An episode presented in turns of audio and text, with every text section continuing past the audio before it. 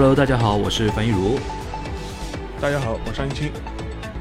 欢迎收听本周的东亚观察局啊。呃，本周的东亚观察局呢，跟之前我们的一些录制形式有些不太一样啊。虽然也是连线的这个方式，但是这次有新的一个尝试。至于这个尝试是什么呢？我们要不要请沙老师跟大家来介绍一下？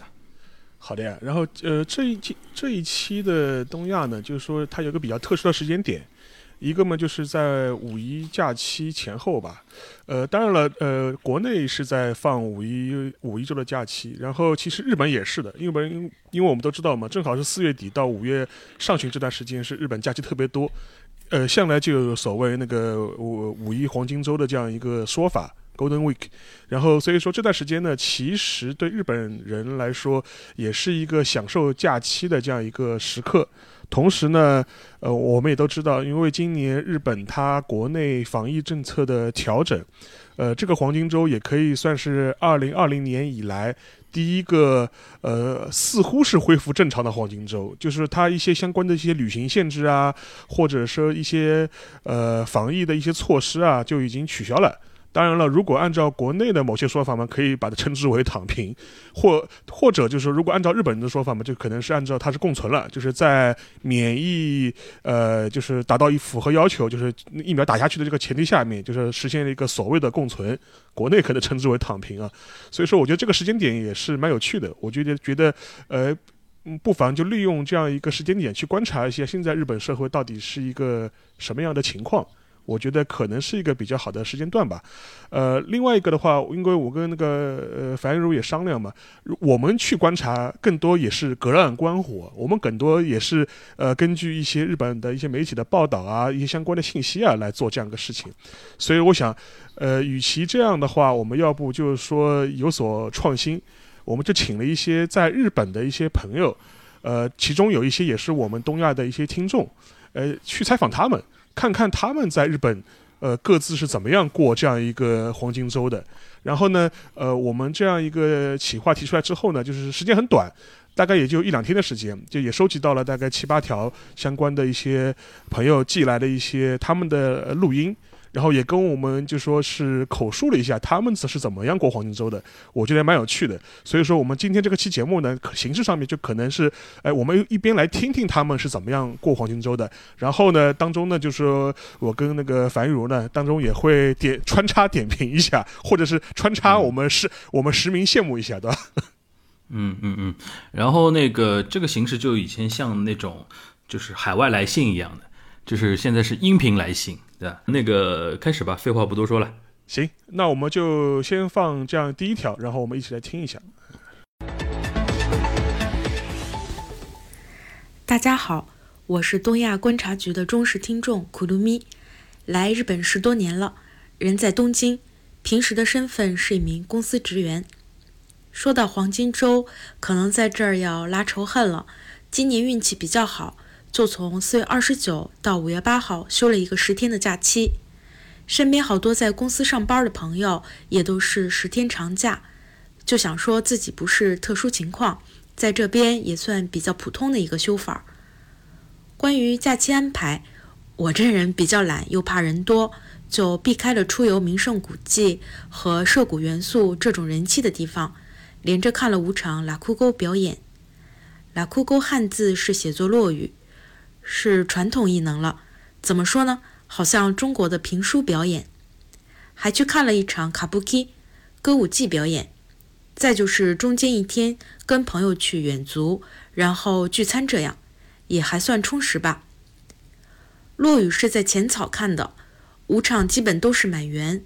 座位也都是没有间隔，彼此挨着的。如果往年的话，浅草寺附近就会有很多外国游客。今年虽然也没看到外国游客，但是日本本地的游客也人山人海的。浅草的苏西藏买一家知名的寿司连锁店也排队排出了门口，居酒屋也很热闹，大家都是摘掉口罩，大声说话，好像三年前一样。但日本人还是很乖的嘛，在路上戴口罩，进入建筑物要消毒测体温。意识比较高的人，包包里也会常备消毒喷雾和消毒纸巾，这样也算是衡量女子力的一个新标准了。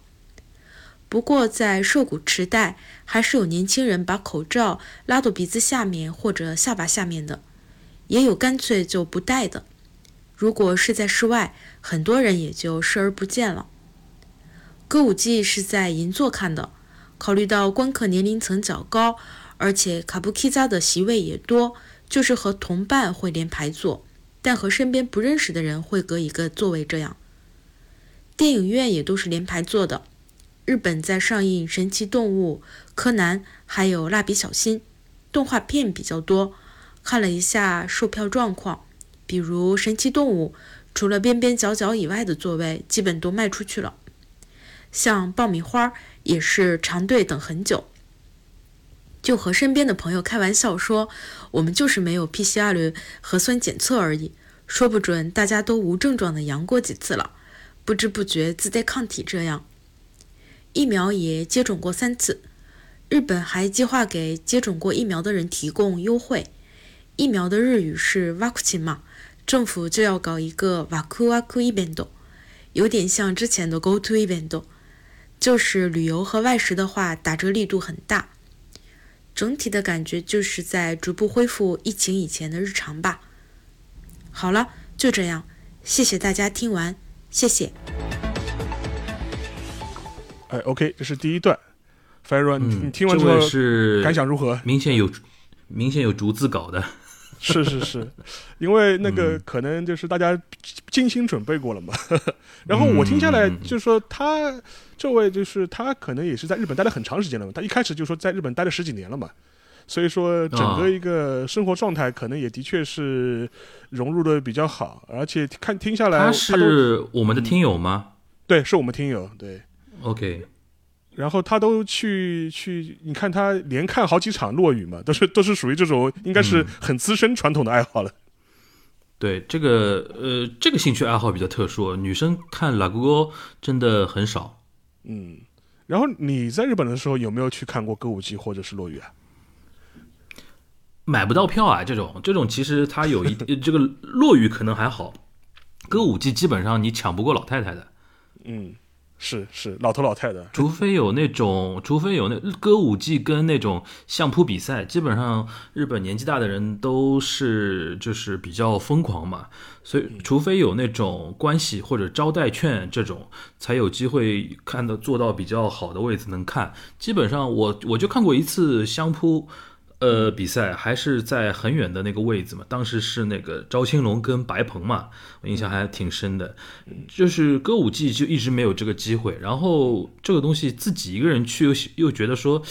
呃呃，怎么说门槛还是有点高嘛，所以说一直没有这个机会。但是落雨，我觉得可能相对好一点，因为现在日日本落雨跟漫才还不太一样，漫才比较偏年轻人一点嘛。然后像什么吉本兴业啊什么的这种年轻的那种搞笑艺人比较多，可能那种漫才剧场啊这种还比较多一点。落雨的话，可能那个观观众层也是更偏年纪大一点的这种感觉。但他刚才录音里边说，那个不管歌舞伎也好，落雨也好，呃，都已经做的挺满的嘛，说明就是日本老年人都已经不怕了。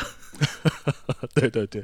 然后他还提到了，他还就是，呃，我觉得蛮有意思，就是他还做了一些观察嘛，就比如说像电影院啊，就档期啊，就是他在日本肯定也是有那个那个黄金周档黄金周档期嘛，然后看了看现在也都是大片嘛，一个比如说那个就是那个哈利波特那个那个外传啊，神奇动物在哪里？还有那个柯南，就新的柯南那个那个剧场版也也就是也上了嘛。然后的话，我觉得这个跟国内的五一档比起来了，对比起来的话就特别明显，对吧？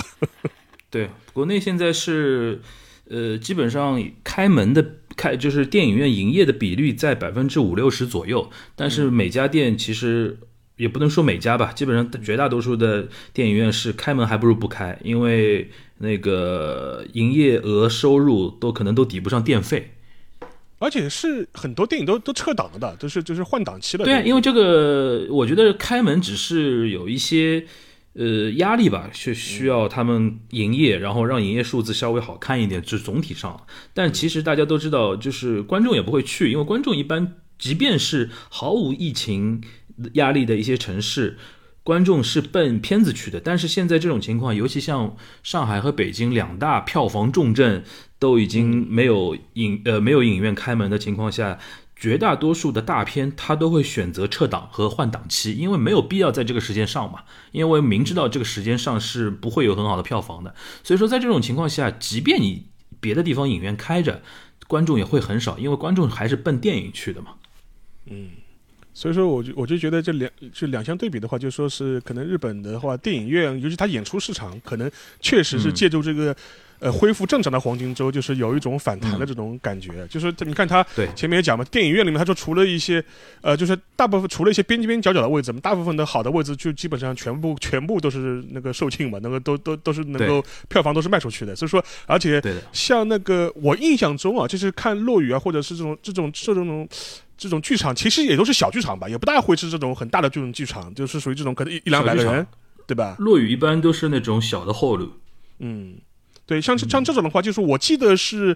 就是零零年还是零零年，这就是新冠在日本最厉害的时候，当时是要求就是说，就是多少平米以下的这种 live house 啊，或者这种小剧场都要关门的嘛，对吧？自诉的。对的，对的，对的，因为太密闭了，密闭空间了嘛。那个小池百合子阿姨嘛，三米子。对对对对，三米子。对，三米，三米，三米，三米。嗯，所以所以说当时就是要求这，尤其是这种，如果你场子大点，你可以按照比例来卖，或者一个隔一个这来卖。如果他说你就是你呃空间小于多少平米以内的，他就希望你自诉嘛，就是属于当时就提出来这种要求。所以说现在听听下来，就说我们这位听友就说，因为他去了歌舞伎，歌舞伎相对来说比较大嘛，那个场子比较大，但是也去了听了落雨，所以说大就大中小场都开始逐渐恢复，然后像电影院也都逐渐恢复，就基本上这么个状况。对。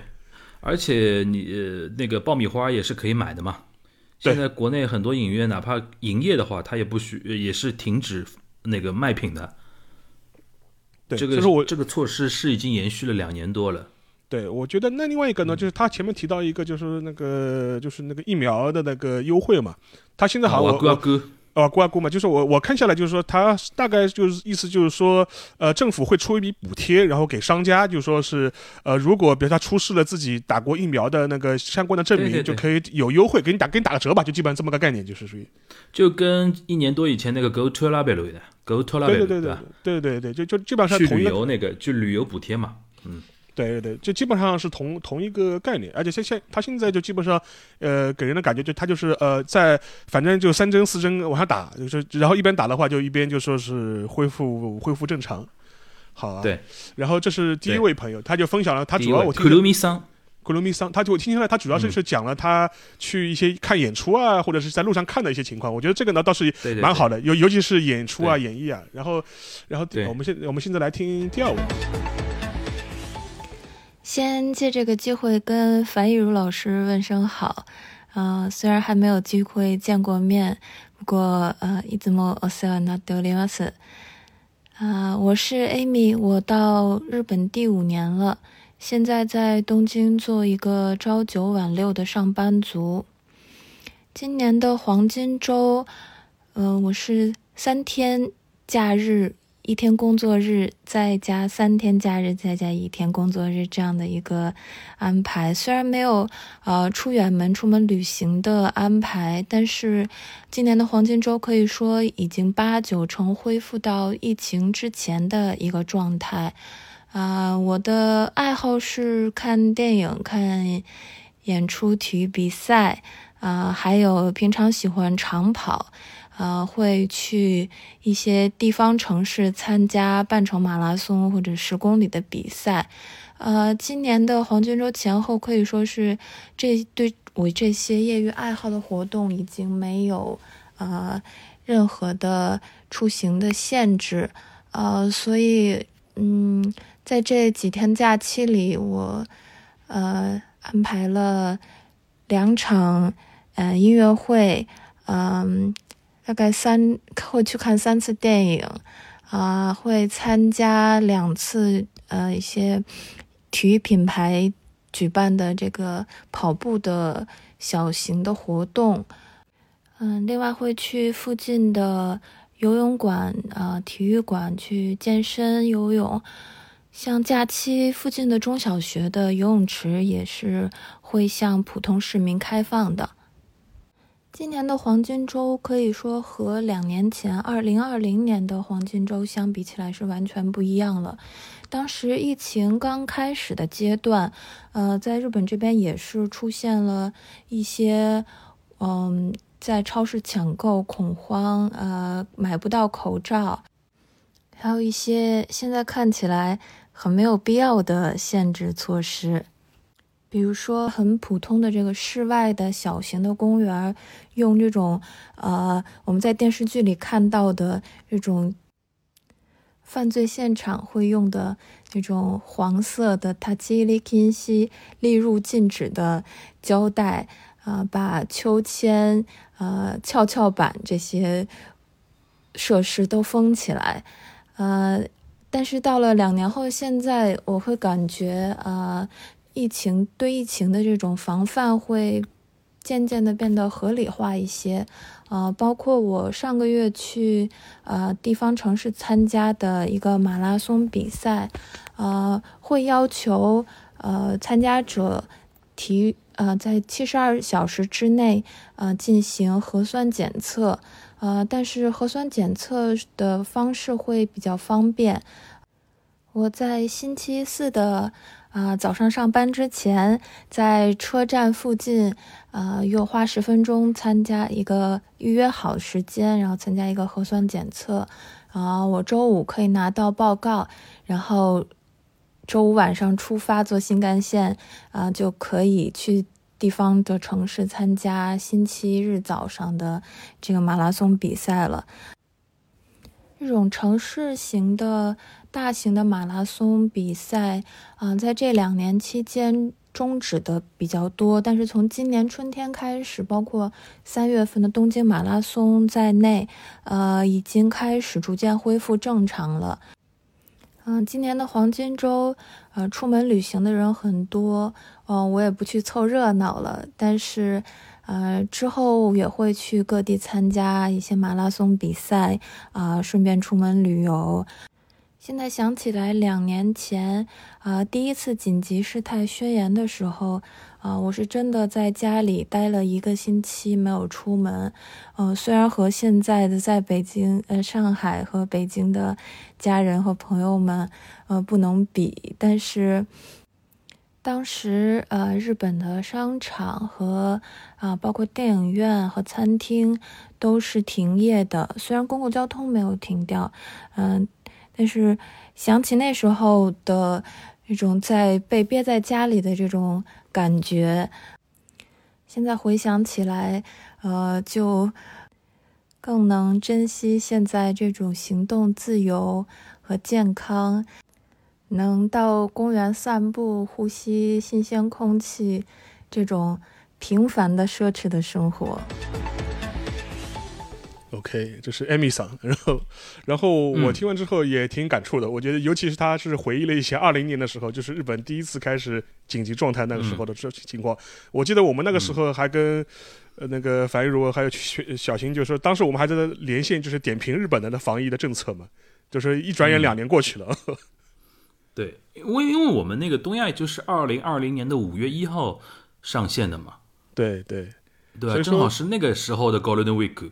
对对，黄黄金周，对啊？因为那那一年的话，等于是日本是非常的愁云惨雾嘛，就是属于属于，反倒是我们那个时候，等于是，呃，五一时候，呃，就是国内是慢慢开始就是恢复，呃，就是正常，就是整个一个有点过去的这种感觉。日本反而是就迎来了一个就是最愁云惨雾的黄金周嘛。对，所以说我觉得，然后这位这位那个也是那个呃都内派，也没怎么出门，对吧？对对对，去去好像去地方跑跑了个步，对吧？她是个蛮蛮健康的一个一个一个女生，对马拉松爱好者。然后她一开始好像好像好像还跟我打了个招呼，对吧？然后我要回一下礼啊，先欢迎他丢你妈死，就是估估估计是就是经常听我们节目啊。然后那个呃，其实体育这个东西我也很感触啊，就是你比如说像东京国际马拉松，因为一直是那个全亚洲最顶尖的马拉松比赛嘛，今年肯定又是。那个很难报到名了吧？我想，他是今年是已经跑完了，他是那个他那个跑完的话，他很有劲，他是叫二一年东京马拉松，呃，等于是因为他是去年是取消了，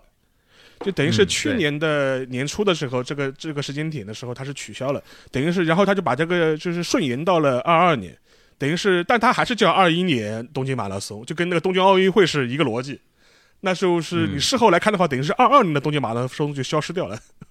嗯，对，所以，但是他之前的那个就是今年的，就是二一年的东京马拉松，今年举行的二一年东京马拉松还是正常举行的，就说是它也开放了，就是专业选手也开放了这种大众报名，所以说也是一个规模比较大，而且是又经过了疫情，也是代表了一种大众体育活动的一种复苏吧。就说是另外一个还可以直接提一提讲体育的话，就是说今年的话，日本的话，它几个主要的职业联盟也都是开始就是全全员进场。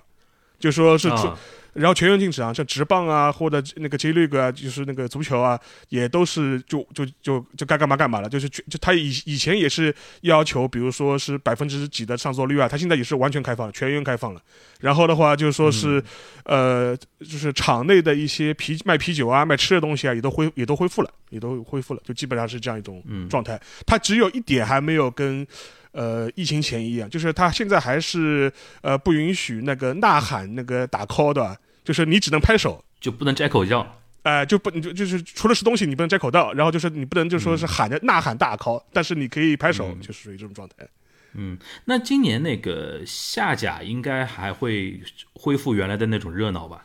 应该会，因为今年春假都基本上是正常了。今年的就就是，呃，刚结束的那个春季甲子园就非常就非常正常，就没有什么特别大的一些变化，就是属于这种呃观众啊也都开放，就正常的这种呃入场。所以说，估计就到了到了夏天的话，就应该都一切正常了。嗯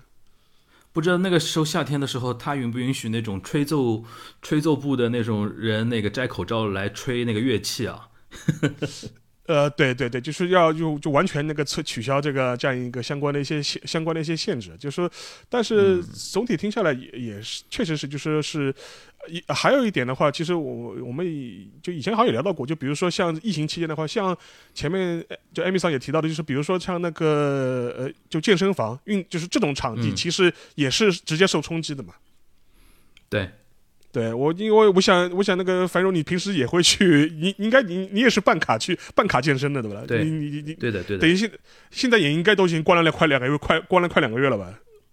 呃，两个多月，然后它是因为我现在那个健身房它是呃每月自动扣扣费嘛，然后它现在是主动的跟你们说，呃这几个月就是先不扣，然后如果你要办呃办退会啊什么的也是可以那个办的，然后就是等什么时候解封之后恢复之后再恢复原来那个每月扣费的那个机制。嗯，是，所以说我觉得这这像这个的话，前面也提到嘛，就是说是这个对疫情的话，对这个行业的打击其实也都挺大的。然后我我周围一些认识的朋友，他们可能还是有一些这种呃健身房或者俱乐部，他为了要维系客户啊，就是让教练就是开一个腾讯会议，就是就是直播、嗯直播网课，就带着大家就在家里一起嗯。跳嘛，就是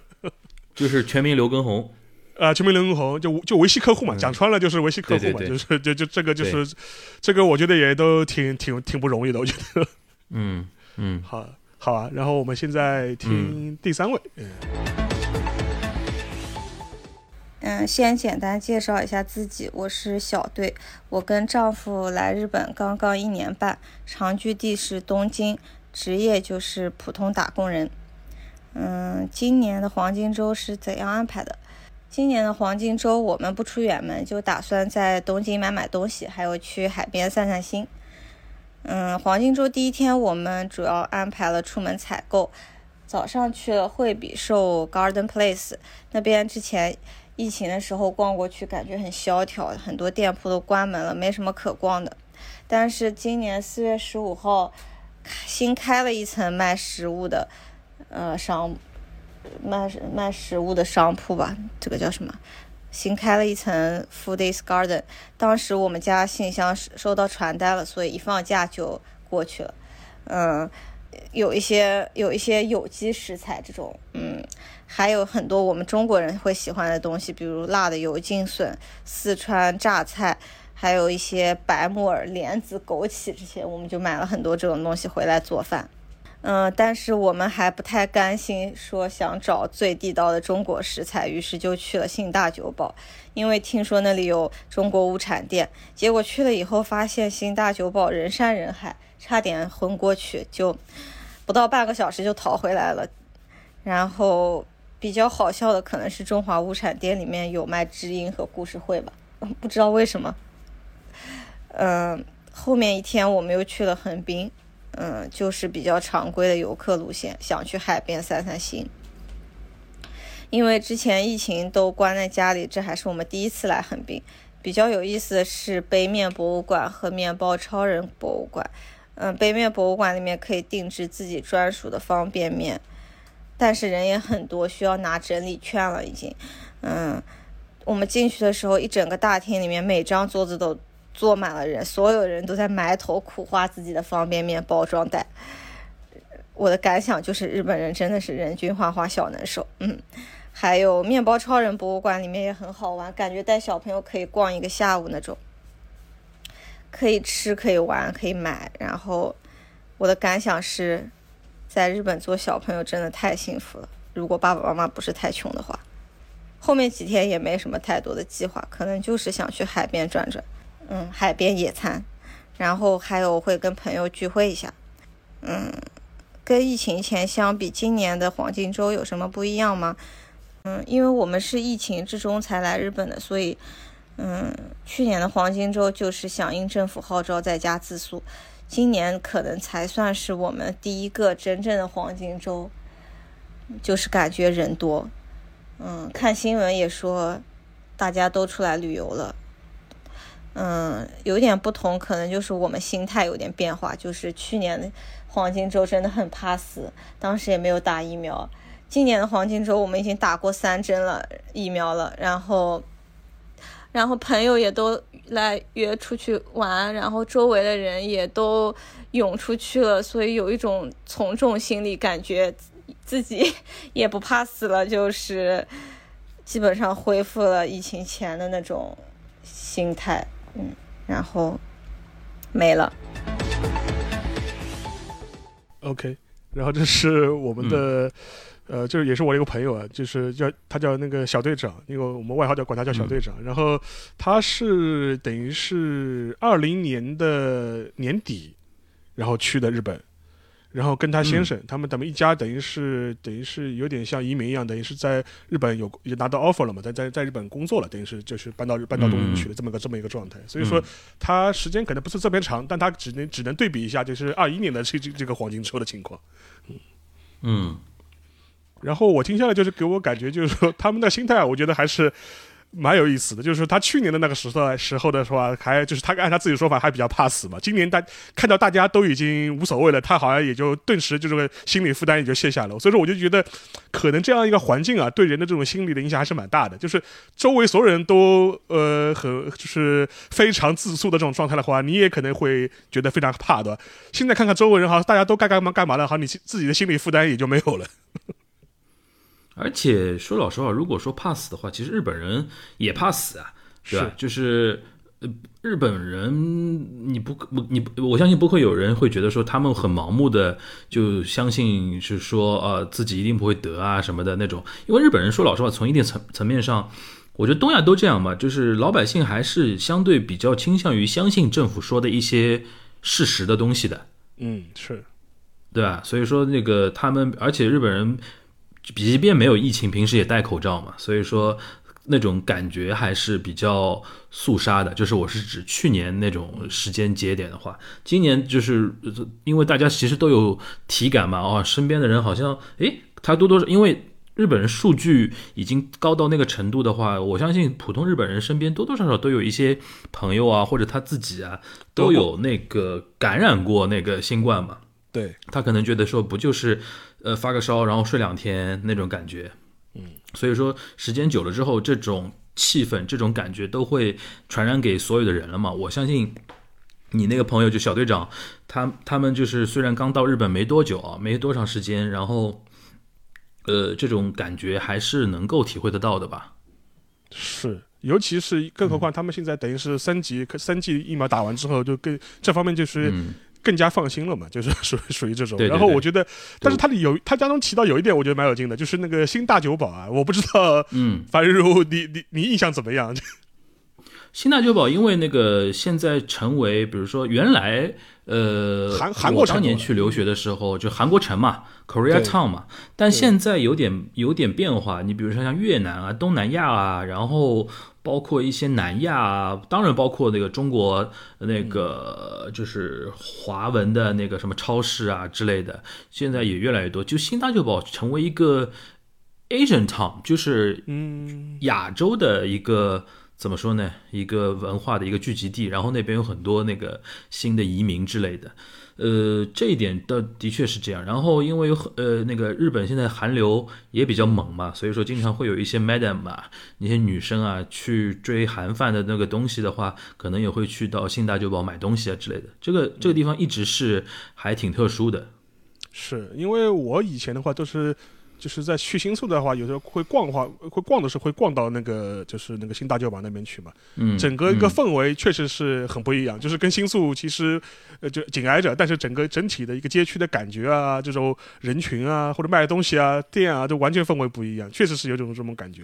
而且我那个时候嗯去的时候，可能韩国韩国痕迹还还更重一点，现在的话，韩国可能占个主导，现在可能是一半一半差不多，我觉得。对对对对，我觉得我所以说我觉得蛮有劲的。另外一个就是说，小队长他提到他他们去那个横滨吧，横滨的话就是他那个杯面博物馆，我反正我我以前也去过，确实是非常推荐的，就是你可以自己画你自画一个你自己设计包装的一个一个方便面的。另外一个我们也知道，方便面这它这个东西嘛，就是日本人搞出来的嘛，这种文化、这种痕迹特别重嘛，也是一个日本战后文化的一个代表。所以说，我觉得那个个地方的杯面博物馆是日清的办的嘛？好像是的，好像是的，好像是。是啊。对，嗯好像是的。因为所以说，就是就所以说，我觉得这个也是蛮有特、蛮有蛮有代表性的吧。我觉得非常值得推荐对吧。如果去横滨的话，嗯，另外一个的话，横滨本身我觉得应该也是一个挺，就是我看我我们以前也也聊过，然后我记得也聊到过横滨，就是讲那个就是更洋气的地方嘛，就是日本最洋气的地方有哪几个嘛？神户算一个，横滨嗯算一个的，港口城市都算的。对，他们都算的。所以说，我觉得就是离、嗯离东京也近嘛，确实是一个比较好的横滨那个嘛，横滨那个中华街一定要去的。对，可以吃到比较正宗的呃生煎包，嗯，对，所以说我觉得大家可以就是去横滨的话，就是这几个地方可以去看一看，就被他前面提的杯面博物馆和那个中华街，我觉得还都都挺值得一去的。好的，嗯然后的话，现在的话，我们就是，呃，头两位都是都内派，对吧？然后这一位嘛，稍微走了走，到走到横滨了，可能下一位呢，可能走的再稍微远一点。大家好，我是卡哇伊，我居住在日本崎玉县的川口市，离东京非常的近。我在日本生活了八年的时间，嗯，这个黄金周呢，和以以往相比，我觉得包括我自己在内，嗯、大家的心态都会比较放松。因为其实身边的很多人都已经感染过奥密克戎，并且痊愈了。嗯、像我我是打过疫苗，虽然我嗯、是那个密接，但是并没有嗯、被感染，所以大家出游的话就会人数暴增，也是嗯很难避免的。五月二号这天，我们去了镰仓，呃，镰仓，嗯、的热门景点的人肯定是乌泱乌泱的，就包括像我们路过了那个鹤岗八幡宫，就是，呃，人非常的多嘛。嗯，但是我我们因为每年都去几次镰仓，所以一般是不会去那些过于热门的景点。这次去的是净明寺这一带，嗯、去了那个报国寺，看了竹林，然后去了就一条，嗯、会会观山庄，看了它的庭院，嗯、它会观山庄的那个特点是，嗯、有漂亮的，嗯、花手水，花手水就是，呃，日本的那个寺庙进门的地方有一个水池，供大家漱口洗手的。然后，嗯，现在会，呃，比较流行放一些当季的花叶子啊，作为点缀，就是飘在水上。嗯，他们是一个非常漂亮的小庭园，但是，嗯，唯一让我觉得比较坑的是，去了以后发现，嗯，学龄前的儿童是禁止入内的，嗯，只能是小学以上的孩子，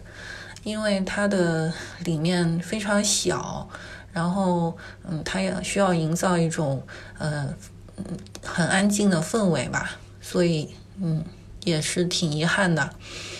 然后除此之外呢，我们还去了，呃，离镰仓车站走路十分钟的一个日莲正宗的那个寺寺庙，叫妙本寺。这个寺是我们比较喜欢的一个寺庙，嗯，它特别的嗯恢宏，但是呢又很古朴，没有那种嗯。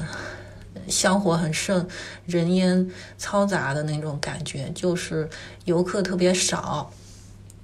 然后在那个寺庙的入口还有一个，呃，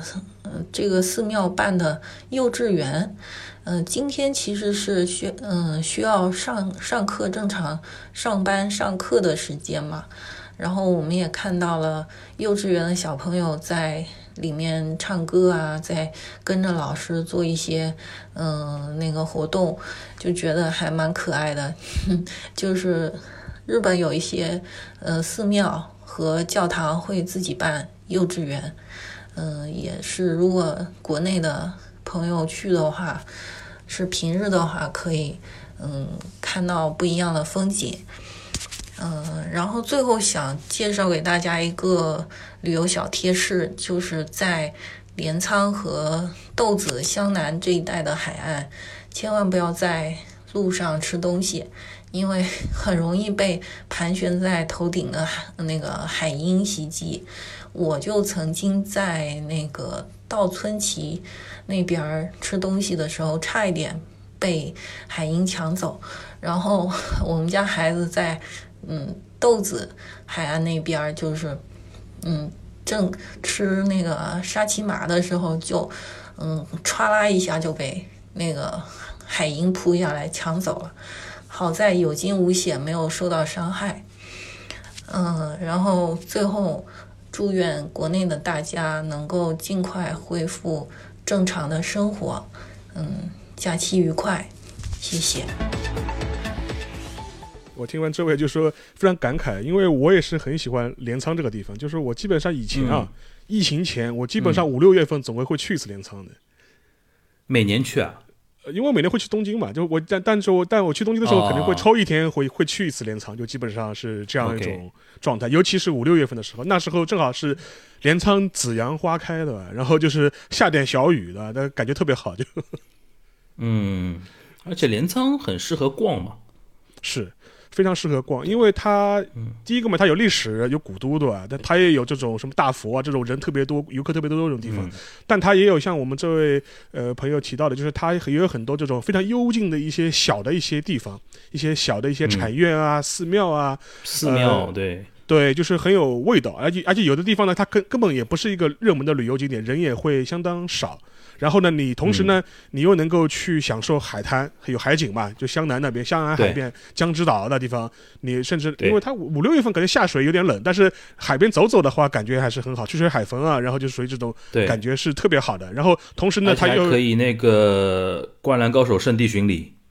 对对，然后做那个江之电嘛，然后所以说它整个城市的感觉非常好，就说像那个大家看那个。失之愈合的电影嘛，就是街边日记、海街日记嘛，就基本就就讲的就是镰镰仓那个地方嘛，所以说我觉得整个感觉是非常好的。我觉得，呃，无论是呃旅游的话，都都能各其所需，找到自己喜欢、感兴趣的这种点，我觉得都是非常好。所以说，我觉得很羡慕这位朋友啊，他就是五这个这个五一黄金周，因为他听他是住在埼玉嘛，他等于是从埼玉就是说是横穿整个东京去那边，就是所以说，呃，听下来还是嗯非常怀念的。他是那个住那个川口嘛，卡瓦格基，卡瓦格基对，所以说我觉得奇遇的大宫啊、川口啊，有很多中国人住在那边。大宫号称小上海啊，呃是，然后的话，因为那个本来那个地方就是属于，就是战后团块时代的时候，就很多在东京上班的，其实就是就是住那一块的。对，所以说你你你每天上下班那个那个看那个那个铁道的那个流向就非常明显嘛，那就那个就那个区域，这个属于它属于它就属于传统首都圈的居住区，就基本上是这么这么一个概念，对吧？对的，对的，对的。它其实要比什么八王子啊、多摩啊，离东京市中心近多了。是是是，呃，八王子多摩说是说还算是东京都的，实但实际上面就是说要那个通勤距离要要更远，要更更不方便一点。对。所以说，我觉得，我觉得这镰仓确实是个很好的地方。另外，所以说，我觉得将来等疫情恢复啊，我也大概朋友去旅游的话，我是高度推荐镰仓。而且镰仓是属于你可以值得一去再去的地方啊。嗯嗯嗯嗯嗯。好的，然后我们现在再听。这个是已经四位了，对吧？对，已经四位了。现在听第五位。第五位好像是他去，他好像也是出去旅游了，出的呃地方还挺远的，大家可以听一听。东亚的主持人和听众朋友们，大家好，我是云南最蓝小朋友，是一个在东京写代码的打工仔。呃，今年黄金周，我的计划就是涉足一下日本的中国地区，然后去看看角岛大桥。呃，路线大概是先坐新干线到姬路，然后从姬路租车沿那个山阳线一路开到角岛，嗯，最后再从四国这边绕回来。啊，本质上呢，就是绕濑户内海走了一圈。所以我的分享主题就是推销一下呃内海风景和跨海大桥，呃整个旅途嗯我比较想赞美一下尾道这个城市，就是这个是一个超出我预期的一个地方，因为尾道站和商店街都是临海的嘛，然后它的那个人行道修的特别宽敞，就非常适合坐在海边的长凳上，然后惬意的吹吹风，享受一下好天气。然后室内的话有一个千光寺，我觉得还是非常值得登上去展望一下。呃，就是尾道周围的这个海峡风景。然后那个上山的路上还能看看到很多猫。呃，然后就是角岛大桥，角岛大桥是和我想象当中的一样好看。主要是角岛附近的海域真的就是异常清澈，然后有一点马尔代夫的那种蓝绿色，而且。呃，那个大桥离海面比较近，然后一直延伸到对岸，视觉上就是感觉非常的有冲击力。呃，最后是从四国返回的时候，呃，如果是自驾的话，可以走一下那个岛波海道和濑户大桥。呃，那一那一那一整段路大概就是一直都是沿海的公路，然后。呃，会走接连不断的一座又一座的跨海大桥，就是能够看到非常好的整个濑户内海的景色。然后，因为内海嘛，它是被三座大岛夹在中间，就形成了一种又有海又有山的神奇景象。就是一种开阔，但是又不是开阔到让人害怕的那种感觉。因为平时在东京的话，就是真的觉得太逼仄了。然后我们打工仔就还是很需要这种大气磅礴的风景来净化一下心灵。然后这个黄金周，就是虽然我去的地方可能相对来说稍微冷门一点，但是还是明显感觉到跟去年相比，嗯，大家都在往外涌，往外去旅游。然后，特别是像今天是五月三号嘛，整个四国和中国地区就是所有的宾馆全都订满了，一间空房都没有。然后我另外一个去名古屋的朋友今天也是跟我说，名古屋城甚至是需要排九十分钟的队去登那个那个那那个天守阁。呃，而且包括我其实是二十八号提前一天放假去做新干线到基路的，然后那一天下午的那个自由席几乎也是座无虚席。嗯，反正大家现在在日本的话，就是在人群聚集的地方也显得更加从容自在了，所以就还是希望更多的地方都能恢复到这样相对比较正常的状态吧。然后这位同这位那个朋友他跑得比较远，跑到那个中国四国那边去了。哎，那就那一块你我那个樊如你去过？我是没去过，我还没去过。我我是去的是我四国岛是没去过，我是去那个九州岛去过。嗯，是我也是九州，我也去的比较多，但他那一块国真的还蛮冷门的。对，然后因为他是等于是从中国地区，然后去四国嘛，然后呃，因为我我我我之前跟他也是聊了聊，就说他也就是讲了几点嘛。他说第一点的话，因为那个地方相对来说那个公共交通不是很方便，所以说他也其实他那个录音里面他也提到了嘛，他等于是呃先到基路之后，等于是租了一辆车嘛。然后自己等于是自驾，等于是去逛了一圈。所以说他就说，如果你要去那边的话，最好还是自己自驾，相对来说会比较方便一点。然后的话，他。呃，因为他是先到那个记录记录嘛，就是说，后来我就想，我就说，哎呀，我想到记录，我就想到记录城了，就是说，是就是非常怀念，嗯，就非常漂亮，有白全白色的一个一个一个城嘛，一个城堡。然后他跟我说，最近好像记录城是在那个翻修，是在那个修修缮。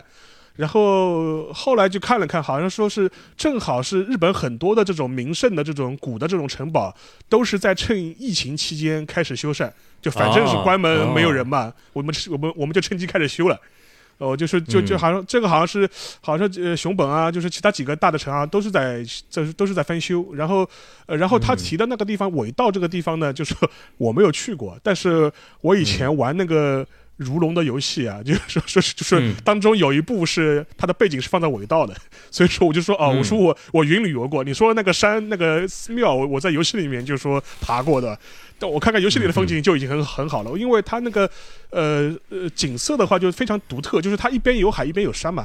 依山傍海，嗯，然后这样一种状态确实是比较少见的，而且它前面后面那个描述就内海的这样一个风景的话，确实确实是的，既有宽阔的海面，又又有旁边这种青山，就一就是说，呃，这个青山组成的海岸线，我觉得确实是比较独特的一个风景啊。所以说，听完他的那个描述，我觉得还是将来有机会还是很很想去看一看的。而且这个这位那个投稿的女生，从从她的那个讲述的内容和她的声音的那个状态就看得出来，是一种行动派的一个人。是是是，就是非常，就是说，而且是规规划的规划的很好的啊。嗯，非常非常的有意思，非常有意思。我就是，我觉得那个就说是他算是我听我们这次听下来就是跑了跑的最远的。然后他有一点，我觉得还是。蛮印象蛮深，他跟我他不是说嘛，他说整个中国四国酒店全部订光嘛，其实说我看了一下相关的日本的媒体报道，好像也的确是的，就是整个一个出行的人潮人流人潮是超就国他们日本国内的出行人潮是超过了二零一九年的，嗯，等于是消费。报复性消费嘛，就是这憋憋了两两年了，终于能够就是冲出去旅游了，就是随这种这种感觉好像是特别明显，以至于对，而且我觉得日本人有一种心态，就是因为现在海外的游客，尤其中国游客来不了嘛。他们也很疼惜自己国内的一些旅游的一些资源，不想说让他们就这样沉沦下去。比如说一些什么好那个老铺的那个经典的温泉酒店什么的，有一些在疫情期间不都已经倒了嘛？很多那种日本人可能会觉得说，趁现在那个还自自己有这个能力，也是去救一救嘛。对，然后另外一个的话，我觉得可能也是。呃，反映一个全民的心态吧，就是，嗯，呃，可能我觉得，就经过了这两年的时间，第一个的话，日本社会比普通民众对这种比较严格的自诉或者这种防疫的这种状态呢，确实有一种疲劳感，一种很深的疲劳感。然后这是这是其其二其二的话，就是包括。我们前面提到的演艺啊、电影院啊、体育啊、职业体育啊、旅游啊这些行业受到波及实在太大了。就说它再降下去的话，这这这些行业本身的话，呃，可能会有会造成一些不可逆的损伤。所以说，你像那个，我插一句，就是比如说像酒店这个事情，它现在那么多。人要报复性消费，我现在甚至怀疑有些酒店它接待能力都不及疫情前，因为中间有很多一些员工他会，比如说里斯多拉就是裁员啊之类的，这个不是马上你招就能招回来的。是，所以说我觉得这个这这些的话，就是说可能在几个环因素叠加之下吧，就是整个日本社会他就觉得有一种。急切的希望这个疫情过去的呃状心理，然后也希望能够尽可能的恢复正常，然后同时的话，他认为只要疫苗和疫苗能够压压得住，就说就是就就不管了，就是就不管了就不管了，共共存就共存吧，就说说说躺平就躺平吧，就是我们认了，就是有这这种心态，好像是还是还是普遍的，蛮普遍的，而且我觉得也是一种呃，你可以说是一种全社会全民共识，你可以说是这种对从上到下的。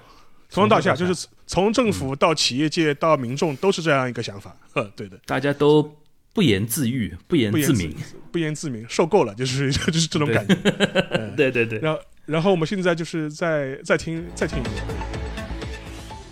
呃，大家好，大家可以叫我庞庞。然后我来日本的话是主要为了工作，是二零一八年年底来的。然后在这边也读了那个 MBA，然后也一边工作。嗯，常驻地呃，我住在埼玉，然后公司在东京。主要因为我是做咨询顾问的，所以客户是在神奈川。呃，就疫情之前，我会在这三个县，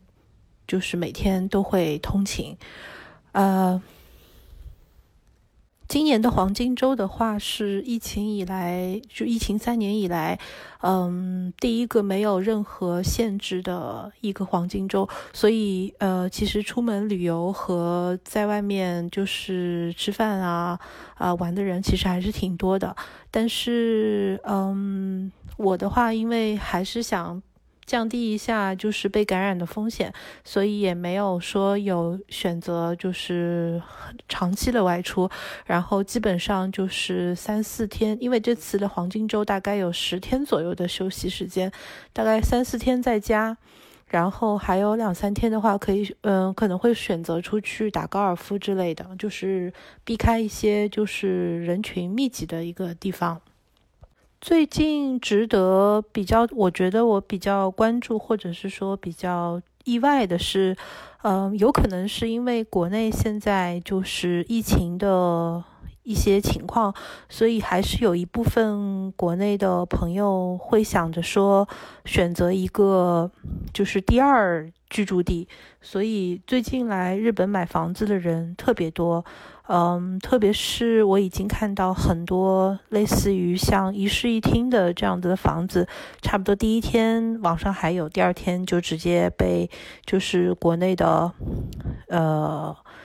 人用那个现金直接买走了，已经看到很多。然后好像最近因为日元也是暴跌嘛，所以就是来日本买房子的话，现在可能是类似于想打八折这样子的感觉，所以来日本，嗯。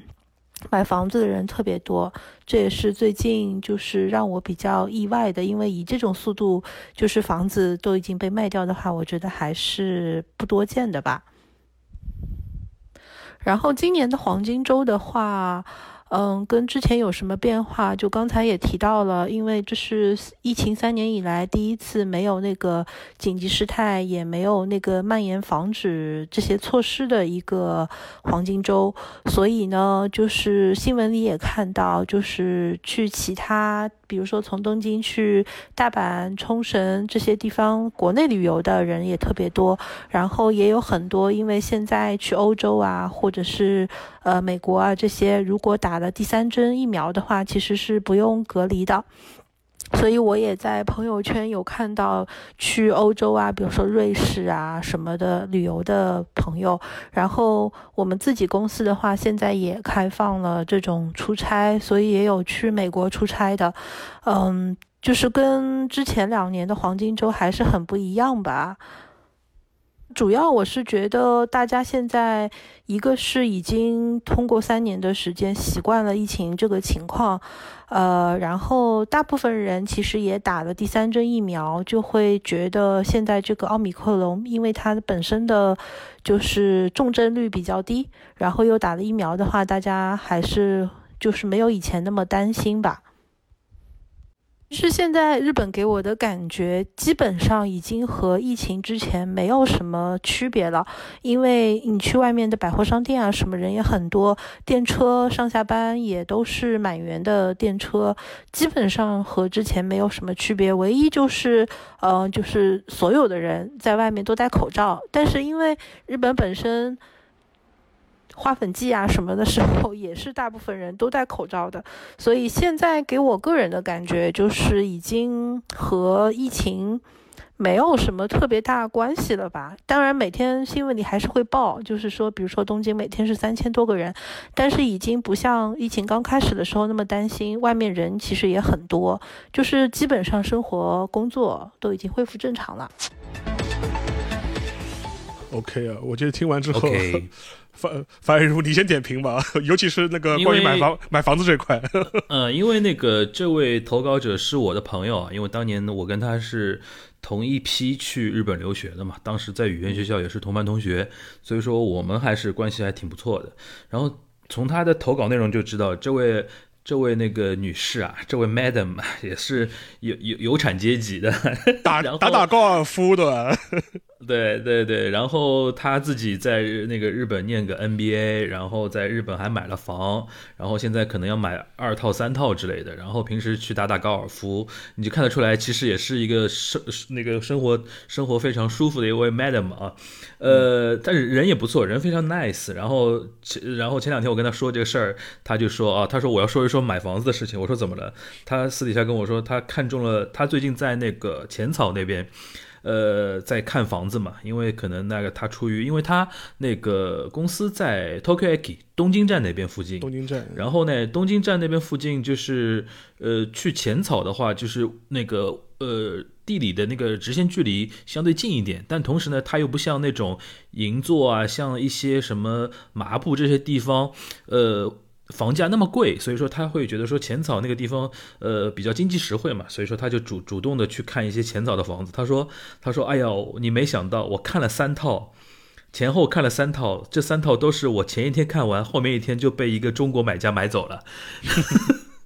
他说：“他说中介就是他找的中介，也就是也很实实在在的说，他说你如果看中的话，你真的要下手要快，不是我在骗你，因为是现在国内买家太猛了。他说就是就是那种中国买家去买日本，尤其买东京都会区的一个一些那个地产啊，其实不光是呃中国买家了，你包括那个中国香港啊、中国台湾啊，然后那个新加坡啊，然后一些东南亚的一些呃富豪啊，或者也不叫富豪。”甚至也稍微有有点资产的人都会都会想着去，呃，日本看一看那边有没有比较好的一些地产的一些机会。其实，所以说大家印象中好像说什么日元贬值啊，日本经济呃竞争力不够啊什么的。但是其实如果你只看东京的房地产市场的话，其实被亚洲的亚洲的 money 烘托的非常好，这这两年还一直在微涨。是的，就是尤其是从。一九年开始吧，就说是整个一个东京的房价都是都是处于一个比较火热的状态，然然后交易又非常的多。就一九年的时候，那个时间点的话，是因为有个奥运预期啊，因为那个时候还不知道那个这个奥运延办，或者是就是搞得有点尴尬。但是那个时候一九年的时候，当时是有个奥运预期，所以说东京房价就已经是在我一个往上的这样一种状态。所以当时我印象很深嘛，当时我。我一个朋友就说他可能考虑去日本投资吧，然后就说是，然后就问我嘛，他说哎，他他说邵老师，你有你有没有相关的认识的一些公司啊，或者是人朋友可以介绍一下？我当时还帮他找了一个呃公司，然后当时那个就是那个公司的人跟他谈的时候，因为我朋友嘛，跟他讲的也比较实诚，就当时的说法，就因为一九他我记得很清楚，是一九年上半年的时候，当时就跟他聊的时候，他说啊，他说就看你的这个需求了，如果你自己本人不是这么着急要去东京。或者你最近你只是单纯做一个投资的话，当时他还给他们建议，就说你要不等到那个东京奥运会之后，就奥运会之后呢，就是可能会房价就说可能会往下会平一点，就说你现在去买的话，可能是可能有可能是买在一个高点嘛，所以说当时就就当当时他就因为他还是很坦很坦率的去跟我那个朋友这么讲，后来当然当然那时候不知道二零年有新冠这个事情嘛，但是即便是这样，即便有了新冠，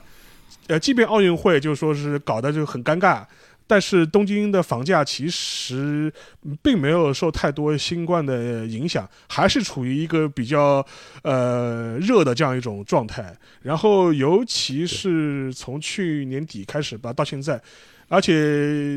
国内这一波嘛，确实是国内的有一些有产阶级啊，有产阶层，或甚至是甚至是中产阶层，就是很多也的确的确动了这个心思了。这这个也不用讳言的，我觉得。因为那个数据已经出来了嘛，咨询移民和咨询留学的那个网络的热度现在是飙涨的。是是是，这个我觉得就是，因为我觉得呢，就是因为中国也比较大嘛，我觉得尤其是呃，可能在一些有有北上广这种地方，可能会体现的更明显一点吧。因为有些可能三四线的地方，可能你没有这感觉，尤其像我们上海这边的话，我周围很多朋友其实。呃，都可能在开就开始以前可能不考虑这个事情，或者这个东西不是非常紧迫的要考虑的事情，但现在很多人呃，经过最近一些事情之后呢，确实想法上有些改变，我觉得这也是一个事实的。我觉得尤尤其是这种状况嘛，因为那个像我，呃，像我那个就认识的一些日本的一些在上海的一些日本人，其实他们这一段时间，呃，其实他们日本的领事馆也是在组织，就是说是相关的一些在上海的一些日本的侨民啊，就撤回日本去。当然，他这个撤不是不是撤，我先声明的，这这个肯定不是撤侨，他只是说，呃，日本的官方我提供这样一个方便，就是我去协调，就是说是那个呃全日空啊，或者那个啊，或者然后是那个日航啊有班机，然后有然后的话，就比方说你现在不是不能出小区吗？你买了这个航班，我我们去跟呃上海的相关部门打招呼，让你能够开通行证，让你能够出小区，然后就是回呃就是回日本，然后但是呢机票很贵，这是完全。自费的，这是你自己选择的。当时我一个我认识的人，当时他买了一张票，就是花了三万块钱啊，花了三万块人民币啊，就是买了一张票，嗯，然后就是走，而且那他也很倒霉，就是他是走之前做 PCR 是阳性，结果没走成啊，呃，因为他走之前你要测试 PCR 的嘛，他走之前测出来 PCR 是阳性，没走成，然后等于是浪浪费了两三浪费了两三万块钱。然后还被还被抓去那个就说是那个就是就是隔离吧，就是属于强制隔离。嗯，哎对，然后他是应该是呃昨天终于走成了。哦，等于是等于是呃他还是回去了，就是等于是再花了两三万块钱再买了张机票，对吧？就是说，就说就就就是他是昨天就是飞回羽田了。对，然后我简单介绍一下那个呃。房子那个事情啊，就是因为最近不是又有一件事，就是日元贬值嘛。贬值其实严格意义上说，其实是所有的货币针对美元的一个贬值，只不过那个日元先贬，这两天人民人民币在补贬嘛。你开始练，你开始了。对，也开也开始了，就是针对美元的一个贬值。然后，呃，但即便如此的话，就是日元针对人民币也是有点贬值的嘛。所以说这段时间，一是因为呃那个防疫的这个政策吓到一些人了，然后还有一位就是呃那个汇率的一个变化，导致很多人真的是开始关注日本的一个房地产市场。那个我跟我那个朋友打听了一下，他就举一个很简单的例子，他说浅草那些地方。就 one k 啊，一 k 的那个房子，所谓一 k 就是一室一厅嘛。对，一 k 就是一室一厅，然后可能面积也就三十平米左右吧。呃，这种就是指指的是那个实实用面积，不是那种公摊的那种建筑面积啊。就实用的是，因为日日本是不算那个建筑面积的。公摊。对。呃，他说两千万日元以内。后来我一算，现在如果是一比二十的话，两千万日元其实就是一百来万人民币啊，一百万左右了嘛。对吧？那其实就很便宜了嘛。然后他那个日元，啊，对，我我说我说我说我说上海上海市民听了之后肯定上，就是这这不就一百万嘛？对对啊，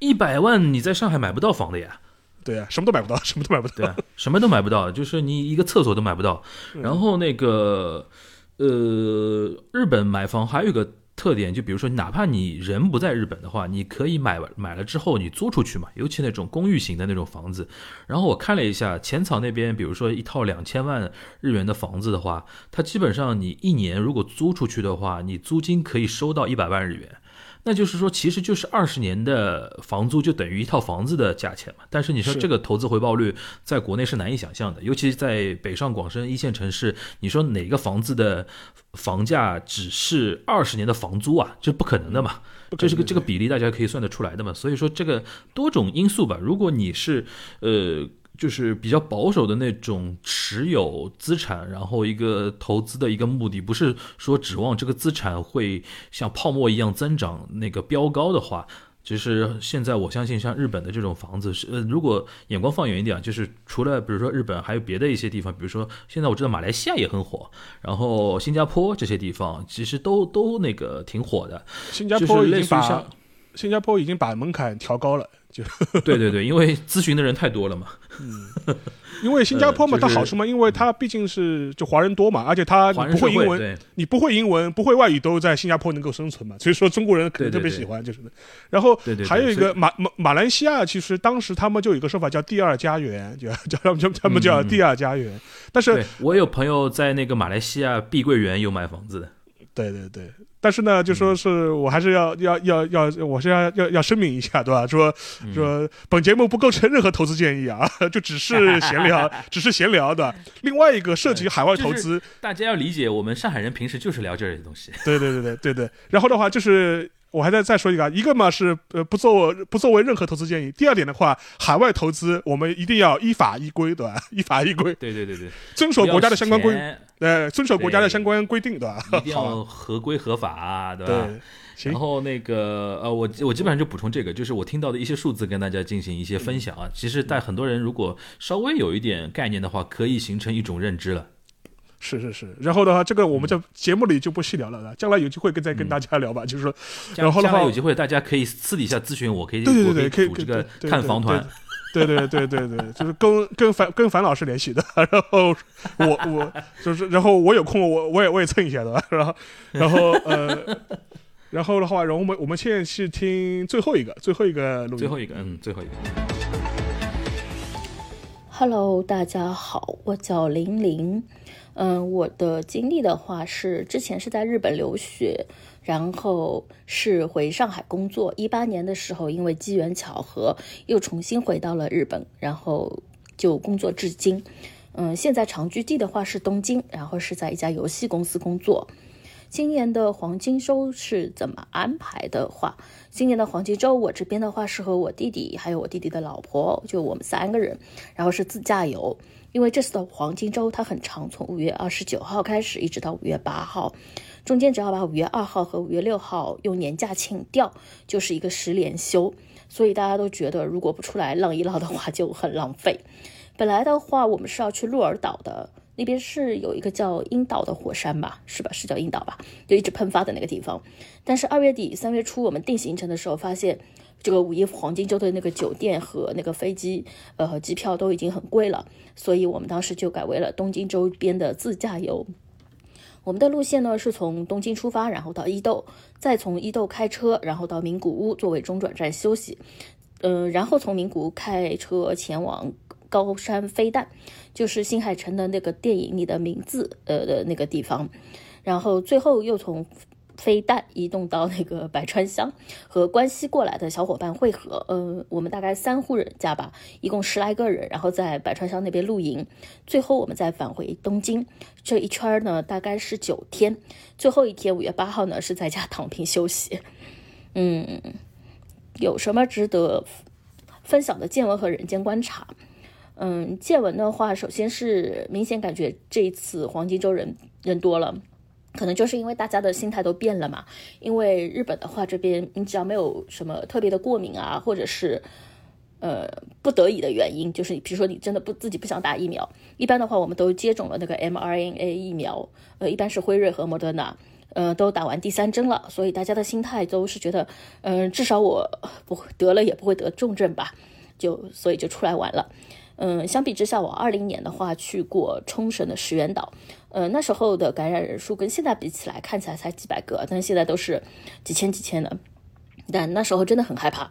就整个旅行期间，我都在想，我千万不能倒在冲绳，呃，这里的病床数不够。然后去年夏天我又去了北海道，嗯，小樽的商店街也非常的萧条，呃，就看着蛮心酸的吧。但是这一次出来就已经感觉已经恢复是正常了，嗯。就是虽然也有店，你去搜，它可能就是因为疫情已经关门大吉了，但基本上就非常非常热闹，到哪儿都要排队的那种了。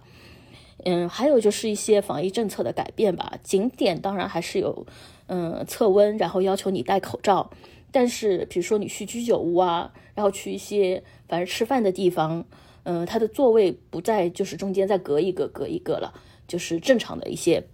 就跟疫情前差不多吧，嗯。然后跟疫情前相比，今年的黄金周有什么不一样？这个问题呢，我也问了一下我弟弟，我们都觉得跟疫情比前比哦，可能就是外国人少了。以前的那种旅游景点，就是你可能就是有导游啊，然后有国内的老阿姨旅游团呐，或者就是很明显的一些外国人游客，就是背包客什么的。嗯，然后今年就嗯，基本上就是没有，要么就是日本的学生，或者反正就是日本人了吧，或者就是我们这些常住在日本的。然后还有就是药妆店，还有电器店，以前可能经常会被买空，然后经常看到国人来买东西，但今年的货量就很正常化，还特地去药妆店看了一下，就没没有什么特别的感觉，就跟平日里是一样的。总体来说，概括来说的话，就是热闹有恢复，然后外国人游客还是很少，因为毕竟还没有完全开放入境嘛。嗯，大概就是这样吧。嗯，就先暂停。OK，然后我觉得他们也是跑的地方也是蛮多的，而且这位这位对这这这位他去年其实就已经开始旅游了，他去年好像是说去 Okinawa 的，对 Okinawa 也去，然后也去北海道嘛，然 后嗯，我大概介绍一下，就这位是我早稻田政经学部的学妹，然后。原来在国内的一家游戏公司工作，后来又就是就是怎么说呢？就是辞职又回到日本的一家那个游戏公司，现在在工作。呃，所以说你可以你可以听得出来，他的那个讲述还是挺有 journalist 的那个范儿的，一些是基本的信息还是挺明确的啊。然后是一个也是一个小才女啊。然后我这次问到她，她正正好。他现在正好跟他那个弟弟啊，然后弟媳啊，一直就在那个我就是东东京以外的地方在玩嘛，好像是什么百川乡啊，什么呃黑达就是飞弹那些地方。呃，我我插一句啊，就说黑就黑达，它中文是飞驼，不是飞弹。哦，那个不是蛋吗？不是蛋，它它它有有这个字儿的，就是它是个一体字，叫我们就中文它是念念是念驼。飞驼式哦，驼哦，对，T U O，因为那个，嗯，那那个因为那个字长得很像那个子弹的弹的，对对对，OK，OK，然后那个是那个你的名字的那个圣地巡礼吗？是，嗯，然后他那个地方就是我我也去过，就是那个那个祈福那个那个高山嘛。飞驼高山那边就说是，呃呃，风景非常好，而且你可以坐个小铁路晃机晃机的，就是说是就一路从那个金泽可以就一路晃下来，穿过山区。因为它是祈福，它是属于日本几个很少的，呃，它没有没有海岸线的内陆线，就完全是山地，完全是山地，所以说风景也是非常独特。嗯，确实是一个旅游的好地方。嗯。嗯，然后那个它里边讲到那个打那个疫苗那个事儿嘛，哈，就是比如说现在，因为现在日本还几乎就是打那个辉瑞跟莫德纳为主的吧，应该就是对对是的。然后前两天我还看到一个节目在采访那个菅义伟嘛，因为那个谁，呃，哭江贵文他非常激赏那个菅义菅义伟在去年那个全球的那个叫什么呃疫苗争夺大战中啊。斩获颇丰啊！然后他那个菅义伟还讲了很多秘辛啊，自己怎么跟辉瑞的老大 social，然后把人家请到日本那个东京的那个赤坂那边的迎宾馆，还怎么怎么样，就是用了很多那种人情攻势嘛，然后确保日本有充足的那个呃疫苗，不但有充足疫苗，还有还有多余的疫苗去捐给中国台湾，就是讲到这个事儿，我印象还挺深的。所以说，在疫苗这一块，日本还是做的还挺不错的。嗯，是的，因为他当时的话。呃，就是菅义伟他任内就唯一一次访美嘛，他当时除了见拜登之外，就去就去见了那个辉瑞的老辉瑞那个会见辉瑞老板老板嘛，其实就是要谈那个疫苗的事情。而且，当然你现在回头过来看嘛，就是他很多疫苗的施打啊、组织啊，确实有比较混乱，然后然后有效率比较低的这种呃情况，确实存在。我们去年的节目中其实也提到过好几次了。这个呢，其实是不出我们的意料的，意料日本那个。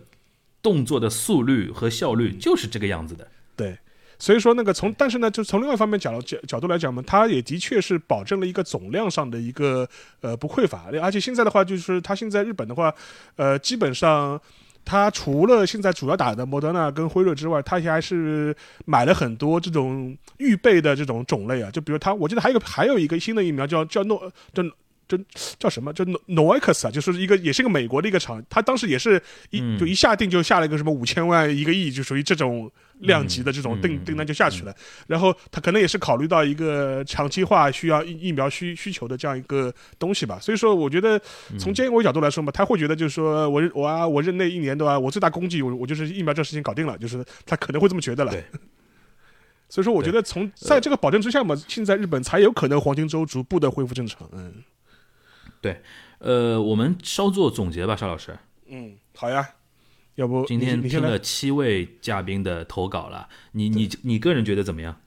我个人觉得挺好的，因为我觉得首先第一点呢，就是感谢，呃，因为。其中呢，就是有一些是我呃，是我跟樊玉茹在东呃，在日本的朋友啊、熟人啊，呃，就说是还有一些呢，就是是我们的听众。所以说，首先呢，就是非非常感谢各位啊，就是积极响应我们这个企划，对吧？尤其是我们今天这七位全是女生，对吧？从呃就全是女生，然后我们觉得就说希望将来我们的一些男听众啊，或者是我们的一些男性的友人啊，都积极响应啊，就爽气一点，不要那个乌里麻里的样子的，就说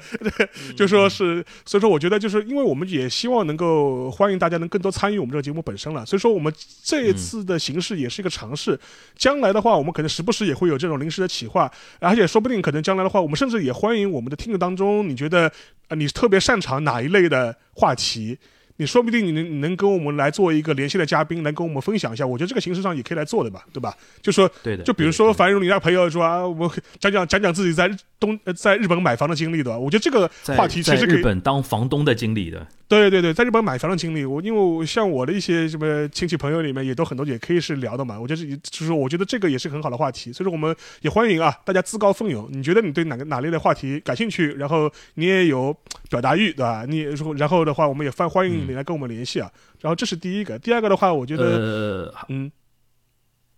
就是除了日本之外，我们韩国也欢迎。啊，韩国也欢迎，韩国也当然欢迎。然后的话就是说是呃，另外一个的话，我觉得今天听下来的话，就是总体来说，无论是在都内呃，就是是过节呃过节的，还是出去旅游的，总体听下来的话，就是确实是这个五一周，我觉得对日本来说可能是一个标志性的一个事件，就象征着正常生活的回归，对吧？就是两年的两年多的疫情的呃那个岁月，确实是在逐渐的过去，对吧？那这个我觉得可以有这么一个基本判断是没有什么问题的吧？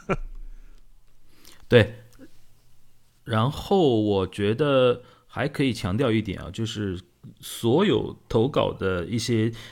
我们的亲朋好友也好，听众也好，他们其实对于国内的疫情发展其实也是高度关心的。所以说，当我们提出这种要求之后呢，他们觉得说可以结合自己的一些经历，给国内的那个听友啊一些参考吧。对，是的。所以说，我觉得这个的话，我觉得。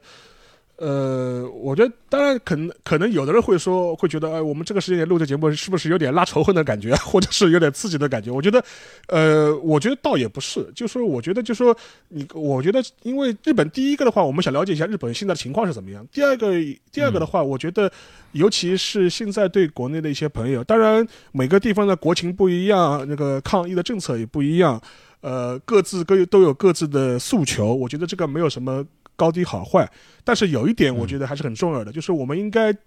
好好的记住正常的生活应该是怎么样的。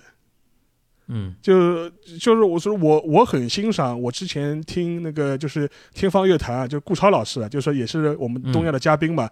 他讲过一句话，我我我印象非常深，他就是说他也是他自己节目里讲的，他他就说不要千万不要去轻易的习惯那些不应该习惯的东西。我觉我觉得就是说是，当然抗疫有抗疫的需求，然后防疫有防疫的需求，但是在呃这段日子过去之后，我们应该牢牢记住正常的生活应该是什么样子的。我觉得这个可能是我们做这样一期节目的一个目的吧。对对对对对，嗯。然后，然后我觉得说是说，嗯。一方面是怎么说？我我刚我刚才我刚才我刚才刚才你一说顾超那个事情，我听听进去了，然后我我自己想想的事情忘记了，呃。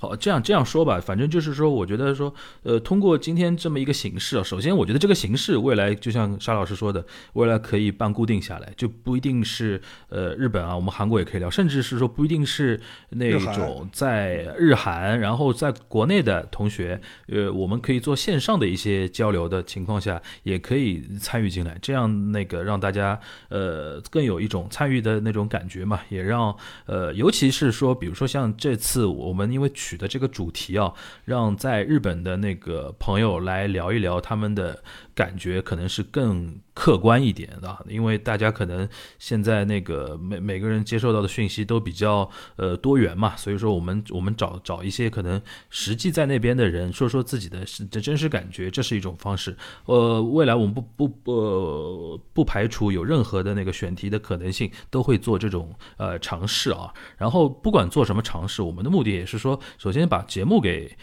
呃做好，做的形式比较新颖一点。第二个呢，也是尽量传达一些比较客观的声音吧。这个是我们做节目的一个最最根本的一个宗旨吧。是是，因为前前面前面两跟嗯呃，就是我最后讲，就是可可能将来嗯也不止日韩了，甚至我觉得欢迎在马来西亚、新加坡的朋友也跟我们联系的，我们我们对你们的生活也非常感兴趣的。好的，就是东南亚也算东亚的，对对对对对对，广义的东亚。嗯对，广义的东亚，对，嗯行，那我们今天这一期那个呃，由观众由或者说我们的那个亲亲友啊提 投稿的一期呃评点评节目啊，就到这边了。然后希望大家能够喜欢这么一种形式，呃，未来我们有机会的话，还会给继大家继续奉上。那我们今天这一周的东亚观察局就到这边了，大家拜拜。拜。